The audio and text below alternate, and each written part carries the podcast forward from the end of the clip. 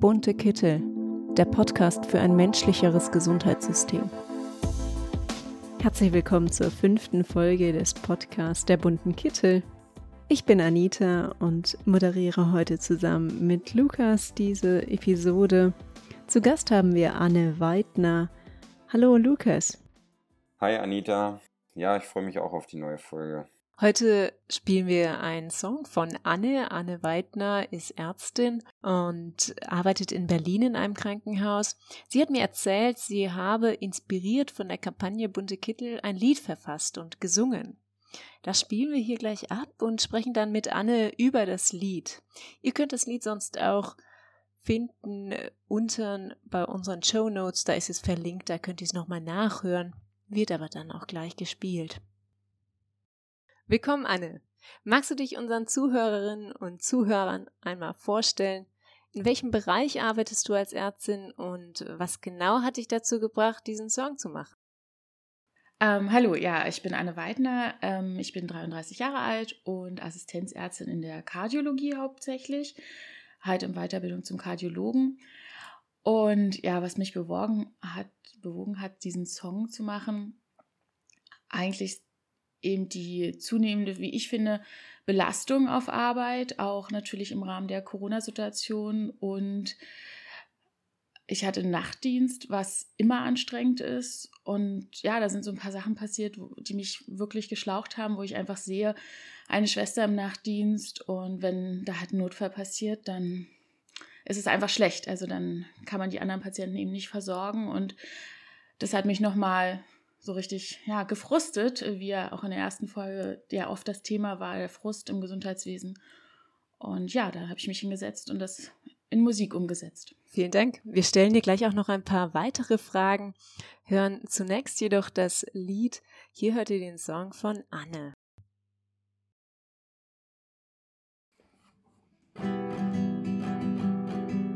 Wie viele Pfleger in diesem Land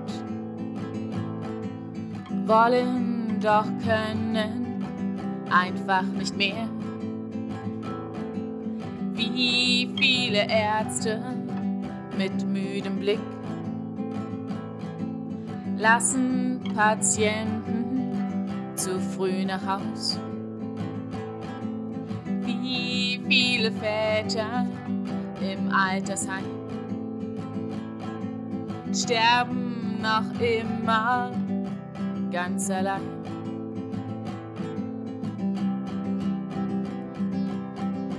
Liebe Menschen, hört unsere Not. Liebe Menschen, seht unsere Not. Liebe Menschen, zusammen gegen Leid und Tod. Wie viele Schwestern gehen abends erschöpft mit Zweifeln und Angst heim. Wie viele Mütter auf dem Balkon sehnen sich so sehr nach Besuch. Wie viele Kinder wären gern da, arbeiten drei Jobs für das Heim.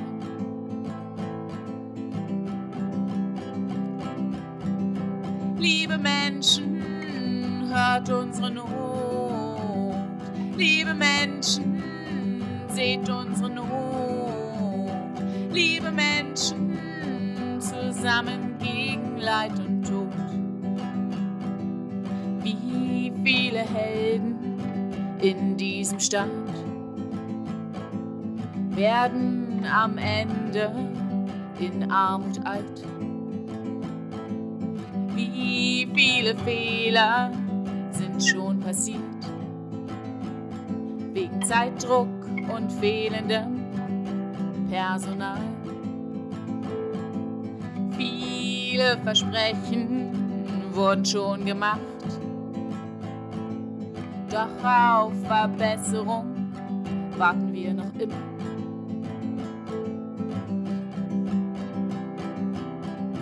Liebe Menschen, hört unsere Not. Liebe Menschen, seht unsere Not. Liebe Freunde, hört unsere Not. Liebe Merkel, sieh unsere Not. Zusammen gegen Leid und Tod. Vielen Dank, Anne. Kannst du uns noch ein bisschen was über deine Hintergründe erzählen? Wie lange arbeitest du schon als Ärztin im Krankenhaus? Und wie ging es dir, als du da zum ersten Mal als Ärztin gearbeitet hast, als du aus dem Studium kamst? Warst du darauf eingestellt, wie sich das Arbeitsleben da so anfühlt?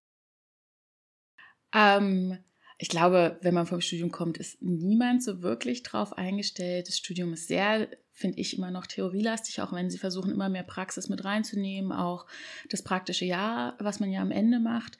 Aber die Verantwortung, die man einfach mit Berufsbeginn übernimmt, das, da ist man nicht drauf vorbereitet. Und ich habe mir schon gezielt tatsächlich eine Klinik ausgesucht, die wirklich drei Monate einarbeitet und man eben auch erst nach drei Monaten Dienste macht, was in der heutigen Zeit ein extremer Luxus ist. Und das hat wirklich auch so geklappt. Also sie haben ihre Versprechen tatsächlich gehalten.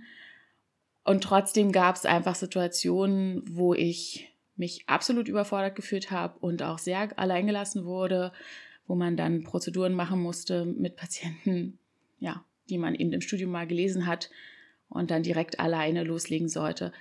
Da finde ich schon, dass wir da als Ärzte manchmal sehr ins kalte Wasser springen und es auch natürlich mit Risiko für den Patienten verbunden ist. Ja, das klingt erstmal hart. Ich glaube aber, der Arbeitsbeginn bei Ärztinnen und Ärzten ist wahrscheinlich immer irgendwie ein Sprung ins kalte Wasser. Jetzt zeigst du in deinem Lied nochmal einen starken Bezug auf die Covid-Pandemie. Hat das deine Arbeitssituation stark verändert oder was hat sich da verändert? Wo hat sich was ja verschlechtert und vielleicht äh, wo gab es auch positive Aspekte? Ähm, also mich hat diese ganze Situation getroffen, als ich gerade auf der Intensivstation war. Deswegen habe ich das relativ live wirklich miterlebt, die ersten Fälle. Und das war schon erschreckend, ganz am Anfang zu sehen, wie eben wir mit all unserer Technik, all unserem Wissen, also auch die erfahrenen Ärzte, überfordert sind mit dieser neuen Erkrankung, wie wir an Grenzen stoßen, weil da eben die Natur wieder irgendwas bringt, was wir nicht kennen. Und das verunsichert. Gleichzeitig natürlich war, wurde das geteilt, die Station. Also wir hatten einen Covid-Bereich, wir hatten einen Normalbereich und das Personal wurde auch geteilt, was letztendlich aber bedeutet, dass alle mehr Schichten geschoben haben weil natürlich gleiches Personal, aber im Prinzip auf einmal zwei Intensivstationen zu betreuen waren und das natürlich die Arbeitsbelastung extrem nach oben getrieben hat. Und ich eigentlich auch ganz froh war, dass ich nach einem halben Jahr dann jetzt im Winter wieder rausrotiert bin und das gleiche auf Normalstation gesehen habe, dass wir mit dem gleichen Personal letztendlich immer noch Zusatz-Covid-Stationen bedienen und ja, dadurch die Arbeitsbelastung einfach eben steigt positiv, oh je. Ähm, positiv, glaube ich, schweißt uns das alles sehr zusammen, also sowohl Pflege als auch Ärzte, dass man das zusammen durchsteht, dass man sich irgendwie zusammen über Wasser hält und sich immer wieder Mut macht und versucht eben auch den Stress im Arbeitsalltag gegen, gegenseitig abzufedern, um die Laune hochzuhalten, was manchmal dann natürlich schon schwer ist, wenn gerade in der Pflege Doppelschichten geschoben werden oder zehn Tage am Stück gearbeitet werden. Und wir als Ärzte eben auch im Normalzustand auf Station locker zehn Stunden am Tag sind und am Wochenende ja auch da sind. Und ja, da muss man irgendwie zusammenhalten. Und ich glaube, das machen wir ganz gut, aber es wäre schon schön, wenn wir das nicht unter so einer Belastung machen müssten.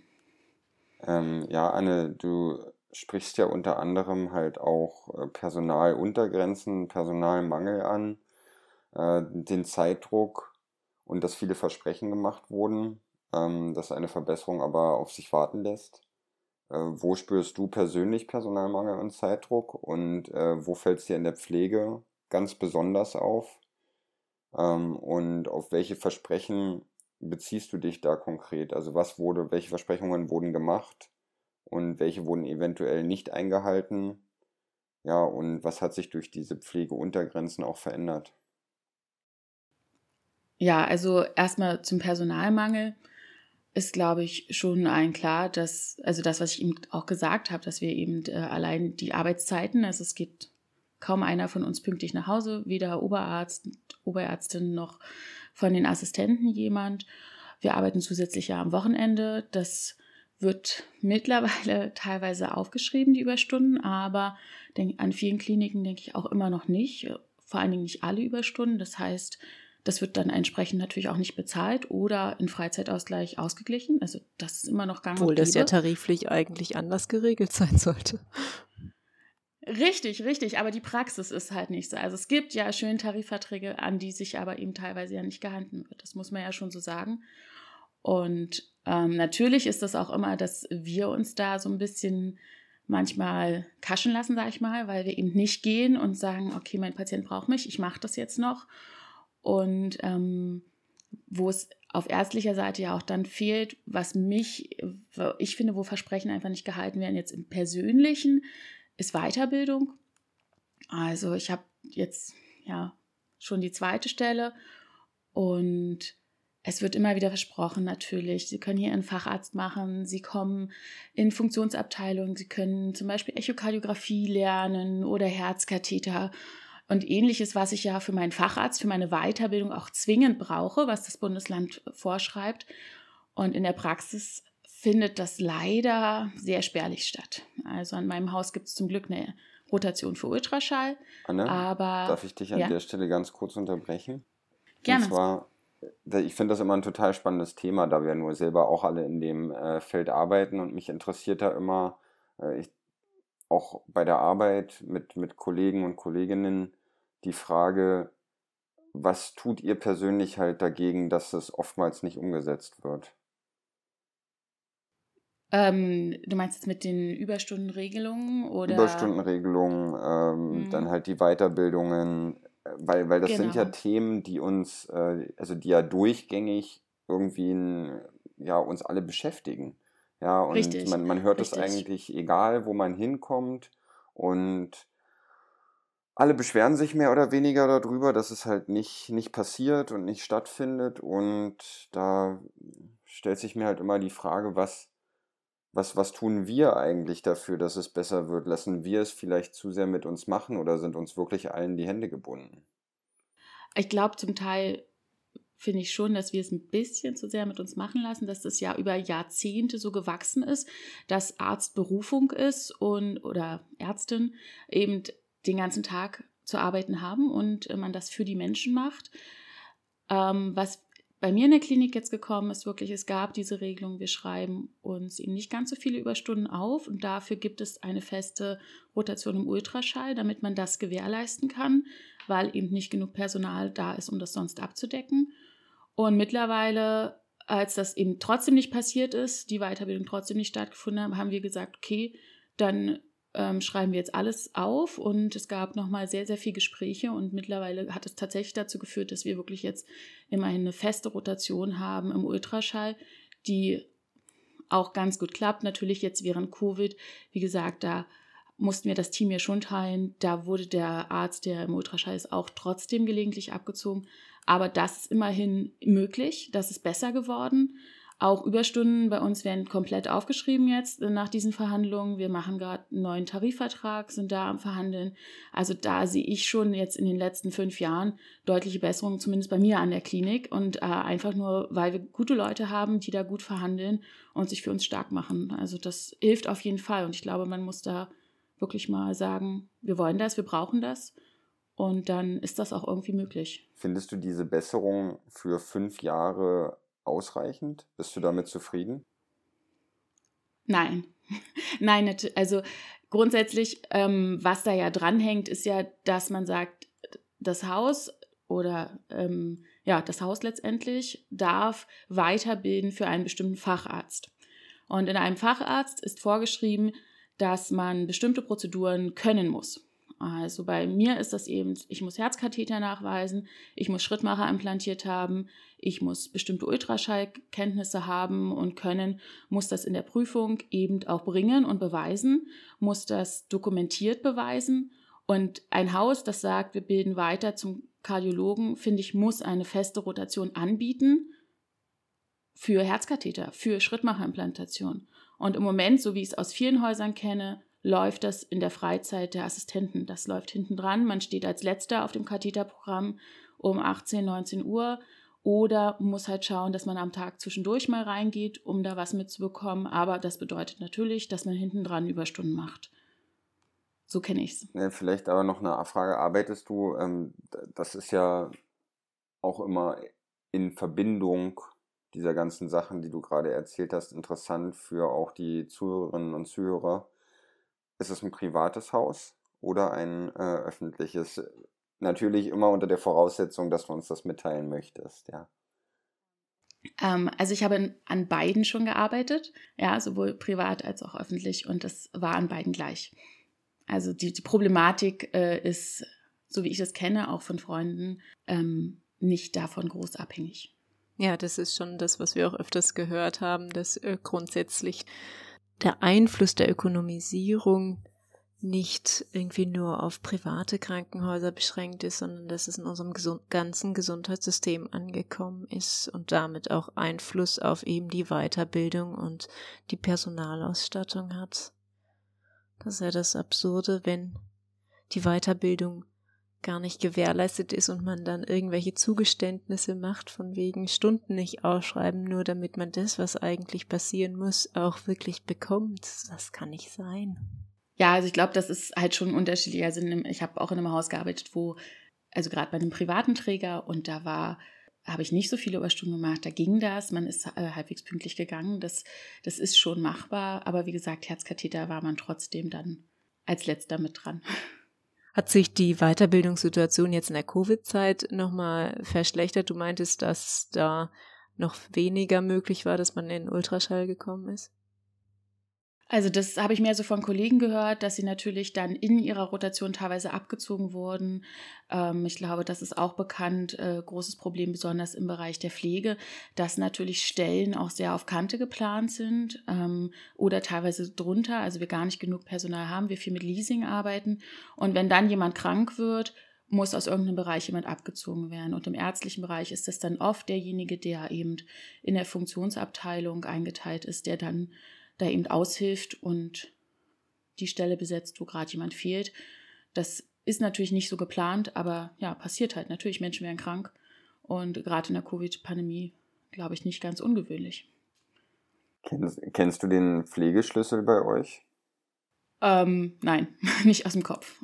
Also ich weiß, dass äh, eine Kranken also eine Schwester oder Pfleger eben äh, auf Station in der Nacht das ist bei uns äh, Standard, außer. Für wie viele Patienten oder Patientinnen? Ähm, äh, das schwankt ein bisschen von Station zu Station, knapp über 30.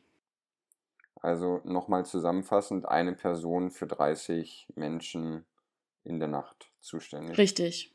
Und am Spätdienst sind es zwei Vollkräfte geplant, wo man ja auch sagen muss, ähm, es ist zunehmend so, dass natürlich auch Aufnahmen im Spätdienst kommen dass wir ja auch einfach mal bis 18 Uhr da sind. Und wenn Oberarztvisite irgendwann 17 Uhr stattfindet und jetzt auf einmal der Patient morgen noch eine ganz andere Untersuchung kriegt oder diese Patientin jetzt noch so eine Vorbereitung braucht, andere Medikation, dann machen das, macht das die Pflege im Spätdienst ja genauso wie die im Frühdienst. Also, und trotzdem sind es weniger geplant. Ja, es ist immer wieder erschreckend, was wir was wir so hören. Und äh, ich sag mal, trotz dieser, dieser Realität, die man ja jeden Tag mitbekommt, ist es eigentlich äh, für mich, äh, ich weiß nicht, wie es dir geht, Anita, aber in jedem Gespräch, was wir so führen oder was, was man auch auf, auf der Arbeit führt oder auch in seiner Freizeit, es ist immer wieder erschreckend für mich, sowas zu hören, obwohl wir ja, wie gesagt, jeden Tag damit zu tun haben was sind deine Vorstellungen, wie man sowas verbessern sollte? Also grundsätzlich stört mich und ich glaube, da ist ja bunte Kittel auch wirklich dabei mit der Petition. Das DRG-System ist für mich ein großes Problem. Ich sehe einfach, dass wir einerseits diesen Kostendruck haben, dass wir Elektiveingriffe während der Pandemie weitergemacht haben, um eben die Kosten zu decken und dass wir, wenn es um Patientenentlassung geht, ein Blick in den DRG Workplace, ist der Patient schon lang genug da, können wir den überhaupt entlassen und es geht nicht darum, wie geht es dem Patienten. Und ja, also das ist für mich ein großes Problem, weil natürlich über diesen Schlüssel letztendlich entschieden wird, äh, wie viel Geld habe ich für Personal. Und das passt für mich nicht zusammen. Wir haben zu wenig Personal, egal was dieser DRG-Schlüssel da sagt, wie viel Geld das jetzt wert ist, dass jemand, ähm, ja, Patient, Patientin da lag, ob es zwei Tage, drei Tage war. Und manch einer holt sich eben schneller und manch einer eben nicht. Manch einer braucht einfach einen Tag mehr. Und manch einer möchte aber gleich am Tag äh, wieder nach Hause gehen, was ich auch völlig in Ordnung finde. Warum länger im Krankenhaus bleiben, wenn man es nicht muss? Ja, das ist ja Thema untere Grenzverweildauer, obere Grenzverweildauer, Verlegungen, die erfolgen. Einfach, ja, weil der Patient kein Geld mehr bringt. Ähm, nein.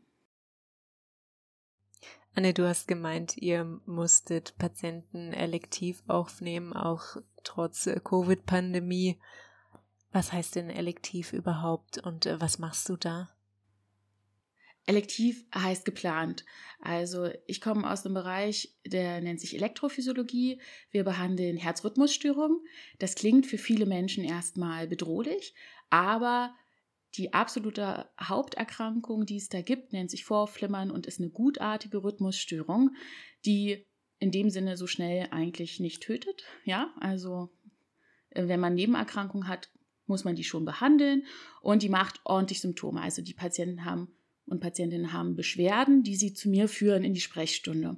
Und ähm, dann muss ich entscheiden, machen wir den Eingriff, kommt der für diese Person in Frage, machen wir erstmal eine Alternativtherapie, also Medikamente zum Beispiel, um auch eine gewisse Zeit zu überbrücken. Das geht auch.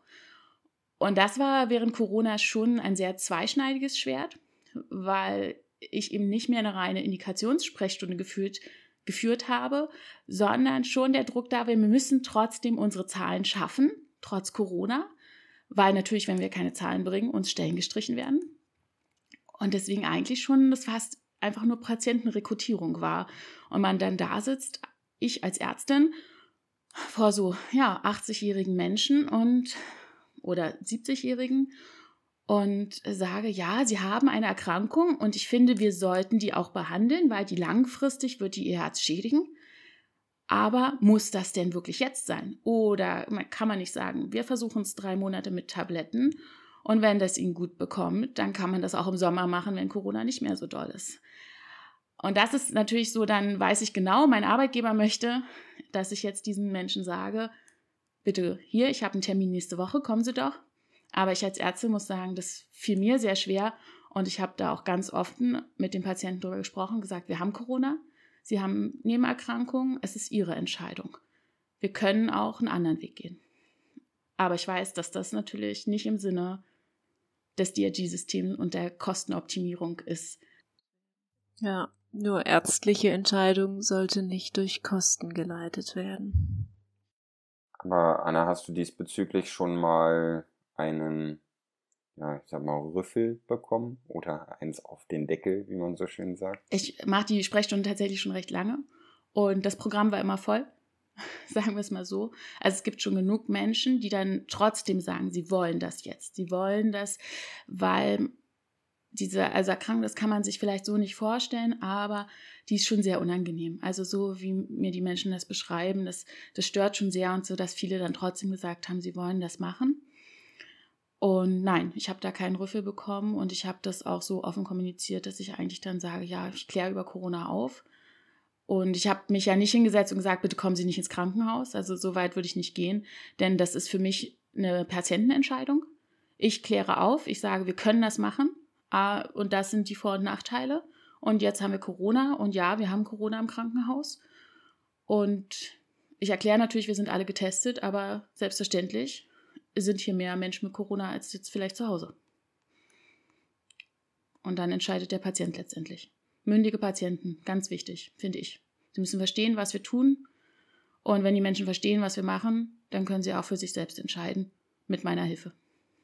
Als jemand, der oder als jemand, die schon in beiden Systemen, also öffentlich und privat gearbeitet hat, stellst du allerdings so Unterschiede dann zwischen beiden fest, was die Arbeitsgeschwindigkeit angeht und Prozesse im Hintergrund, sag ich mal, also auch die Ausstattung des Krankenhauses, wie Gelder vielleicht bewilligt werden oder weitergegeben werden, auch ans Personal, an die Station. Ähm, ja, ich weiß nicht, ob ich da so repräsentativ bin. Ich habe halt an einem privaten Haus gearbeitet, was äh, da relativ gut aufgestellt war, muss ich sagen. Also es war super ausgestattet, es war nie ein Thema wie gesagt, da habe ich sogar weniger Überstunden gemacht und ähm, habe die auch alle ausbezahlt bekommen. Also das hat da wirklich gut funktioniert. Da hat es mit dem Tarifvertrag gut funktioniert. Das war aber auch eine Klinik, die in einer sehr ländlichen Region war und natürlich da auch sehr kämpfen musste, dass das Personal da auch arbeitet, dann bleibt. Gerade auch ärztlicherseits zieht es die meisten ja dann doch irgendwo in die Städte. Und ähm, ja, deswegen weiß ich nicht, ob ich da so repräsentativ bin. Bei mir macht das nicht so einen großen Unterschied tatsächlich. Denkst du, dass wir als Ärzte und Ärztinnen oder generell auch Beschäftigte im Gesundheitssystem, also eingeschlossen TherapeutInnen, PflegerInnen und so weiter, äh, Gesundheit, ähm, nicht Gesundheitspersonal, sondern ähm, Reinigungspersonal auch, dass wir zu vorsichtig sind mit der auch Weitergabe der Namen unserer Arbeitgeber und Arbeitgeberinnen.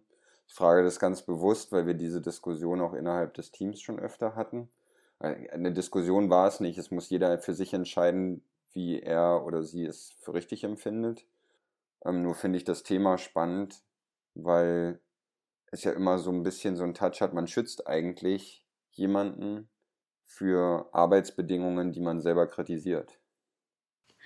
Ähm, okay, wenn, also wenn es da große Unterschiede gäbe, dann glaube ich, ja, dann wäre das schade, wenn man da die entsprechende nicht nennen würde, wenn wir jetzt sagen, eine Kette ist es, die hier wirklich alle ausbeutet. Aber so wie ich die Erfahrung gemacht habe von Freunden, was ich höre, die in Berlin eigentlich kenne ich aus allen großen Richtungen, aus allen großen Häusern habe ich Sachen gehört. Also für Berlin kann ich sagen, da ist einfach kein Unterschied. Also die Probleme sind an allen gleich, egal ob privat oder öffentlich. Das, das hängt nicht an einem Träger. Es ist bei dem einen ein bisschen anders. Da gibt es, also gerade im privaten Sektor höre ich schon, wie du eben angesprochen hast, dass mehr Druck gemacht wird, dass Prozeduren schnell laufen. Aber das gibt es auch im öffentlichen und den Personalmangel gibt es genauso, die Unterbesetzung. Es ist nicht so, dass in den öffentlichen jetzt auf einmal ein Arzt hier nur drei Patienten hat, übertrieben ausgedrückt. Also da ist es trotzdem und die Weiterbildung ist trotzdem schwierig. Auch wenn es natürlich gerade an großen Häusern, so wie ich es gehört habe und kenne, eben schon eher dann auch Rotationen gibt, gerade so in Funktionsbereiche wie Herzkatheter, was an einem kleinen Haus, wo man natürlich zwangsläufig weniger Personal hat, oft nicht ganz so möglich ist. Wobei ich es auch kenne, dass man in kleineren Häusern vielleicht schneller in Bereiche reinkommt, weil es da einfach weniger Personal für gibt und in größeren Häusern äh, quasi der Andrang auch größer ist, in bestimmte Funktionen reinzukommen. Ich glaube, da unterscheiden sich Krankenhäuser einfach sehr stark individuell. Die gibt es ja auch gewisse Plattformen, ähm, die das mittlerweile vergleichen. Und ich denke, da werden die Häuser auch immer stärker den Druck haben, gerade eine bessere Weiterbildung hm, bieten zu müssen, damit eben das Personal kommt. Denn auf jeden Fall. Das ja. Sowohl Pflege als auch ärztliches Personal können sich aussuchen, wo sie hingehen und dem gehen sie nach. Stimme ich dir zu, auf jeden Fall. Es liegt natürlich ganz viel daran, auch wie die Klinik das umsetzt. Und wenn wir da schon bei dem Thema sind im Bereich Pflege, finde ich das auch immer noch sehr schade. Auch da gibt es Weiterbildung und verschiedene Funktionen, in die sich die Menschen spezialisieren können. Und das wird in der, gerade in der Pflege oft, finde ich, auch noch viel zu wenig honoriert. Also ich kenne das jetzt aus dem Herzkatheter. Ich habe drei Jahre jetzt eben im Herzkatheter tatsächlich gearbeitet. Und ähm, da ist es einfach, wo ich denke, dass sie machen so viel, auch an technischem Know-how, an Spezialisierung, wo sie sich weiterbilden, eben an den Geräten. Und das wird jedenfalls so, wie ich es kenne, nicht extra honoriert. Das ist nicht wie bei uns irgendwie eine Zusatzbezeichnung dann noch obendrauf. Äh, es wird einfach vorausgesetzt, die machen das und dann ist es schön. Sie müssen es halt nicht. Und wenn sie es machen, ist es toll. Aber das ist ja auch für die persönliche Entwicklung, für viele Leute, die ich kenne, die eben in der Pflege arbeiten, natürlich wollen die auch weiterkommen. Die sind interessiert, denen macht es Spaß, was sie da tun und finden es toll, wenn wir eben als Team arbeiten und da alle integriert werden. Und da verwischen natürlich dann auch die Grenzen so ein bisschen, wer was bedienen kann. Also ich meine, eine erfahrene Pflegekraft hat von manchen Sachen doch mehr Ahnung als der Arzt, der gerade frisch vom Studium kommt. Das darf man nicht vergessen. Ja, Anna, ich höre bei dir heraus, dass äh, Menschen sich eigentlich sehr engagieren und es dann schade ist, wie viel Frust sie doch entwickeln, weil auf der anderen Seite so schlechte Bedingungen gestellt werden. Was meinst du denn, wie können Menschen außerhalb des Gesundheitssystems, vielleicht unsere Zuhörerinnen, Zuhörer, irgendwie dazu beitragen, dass sich was verändert und das Gesundheitspersonal unterstützen? Also natürlich aktiv äh, an Kampagnen teilnehmen, die dafür sorgen oder darauf Aufmerksamkeit lenken, wie die Zustände sind, dass es nicht nur bei uns bleibt, bei eben Menschen, die wirklich auch im Gesundheitswesen arbeiten. Äh, da kennt ihr auch, es habt ihr sicher schon alles viel genannt, also bei Bunte Kittel, äh, der Walk of Care, Gib mir fünf ist, glaube ich, auch so eine Aktion und dass da eben auch mehr Menschen mitmachen und darauf aufmerksam machen, denn letztendlich, ganz ehrlich, jeder, 100 Prozent der Menschen, die in diesem Land leben, werden in ihrem Leben irgendwann einen Arzt brauchen oder eine Pflegekraft. Und da können Sie sich überlegen, was wollen Sie? Wollen Sie einen gestressten, übermüdeten Arzt oder Ärztin? Wollen Sie eine, äh, eine Pflegekraft, die eben innerhalb von einer halben Stunde kommt, wenn Sie Schmerzen haben, oder jemand, der schneller kommt? Wie lange wollen Sie da liegen und warten? Ja, das ist halt der Punkt. Und das liegt daran, wie viel Personal wir haben, wie viel ausgebildetes Personal wir haben. Und ja, ich denke, es ist im Interesse von jedem, dass sich da was ändert. Und nicht nur in unserem Interesse. Ja, vielen Dank, Anne. Schön, dass du da warst. Vielen Dank. Ich danke euch auch für die Einladung. Hast du äh, am Ende, bevor wir dich komplett gehen lassen, noch etwas, was du, ja, was du loswerden möchtest? Ähm, ich glaube, das habe ich gerade schon so ein bisschen gesagt, dass es halt für, um alle geht. Also das ist einerseits bei uns eine Teamleistung, das finde ich so schön bei Bunte Kittel, weil ich das auch so kenne. Also ich weiß, wie unsere Reinigungsdame heißt und die gehört einfach zum Team dazu. Und genauso unsere Therapeuten. Es, wir sind ein Team und ähm, ja, zusammen, nur zusammen können wir Menschen helfen und niemand alleine. Danke dir. Ja, vielen Dank. Das klingt gut. Vielen Dank nochmal an Anne. Das war unsere fünfte Podcast-Folge heute. Und wir möchten jetzt gerne nochmal auf einige Themen verweisen, die wir derzeit so angehen und wo wir euch gerne für begeistern würden. Ähm, ganz vorne dran Abstimmung 21, die erste selbstorganisierte bundesweite Volksabstimmung. Geht einfach mal auf die Seite, googelt Abstimmung 21. Es geht um insgesamt vier Themen, unter anderem wir mit keine Profite mit Krankenhäusern, dann noch die Widerspruchsregelung für die Organspende einzuführen, das Einhalten des anderthalb Grad Klimaziels und generell mehr bundesweite Volksabstimmungen, also direkte Demokratie. Ihr könnt für jedes Thema einzeln abstimmen, ob ihr das gut oder nicht so gut findet. Und wir würden uns natürlich freuen, wenn ihr uns dort unterstützt und eine große Zahl an Stimmen generiert. Das Ganze soll dann eine Woche vor der Bundestagswahl veröffentlicht werden. Ziel sind insgesamt eine Million Abstimmungshefte, also eine Million Stimmen auch. Ja, und wir würden uns natürlich total freuen, wenn ihr die Bedingungen, die Gegebenheiten im Gesundheitssystem so ähnlich seht wie wir und wenn wir da gemeinsam etwas verändern können. Wenn ihr Lust habt, bei uns mitzumachen, euch mehr Informationen über uns holen möchtet, mit uns in Kontakt treten möchtet, ihr könnt uns finden auf allen gängigen Suchportalen unter bunte Kittel. Ihr könnt uns auch auf den Social Media Kanälen unter Facebook, Twitter und Instagram äh, erreichen oder uns eine Mail schreiben an bunte-kittel.posteo.de und wir freuen uns auf die nächste Folge Wir sind fleißig dabei, neue GesprächspartnerInnen zu finden und hoffen, dass ihr dabei bleibt und bis zum nächsten Mal. Tschüss.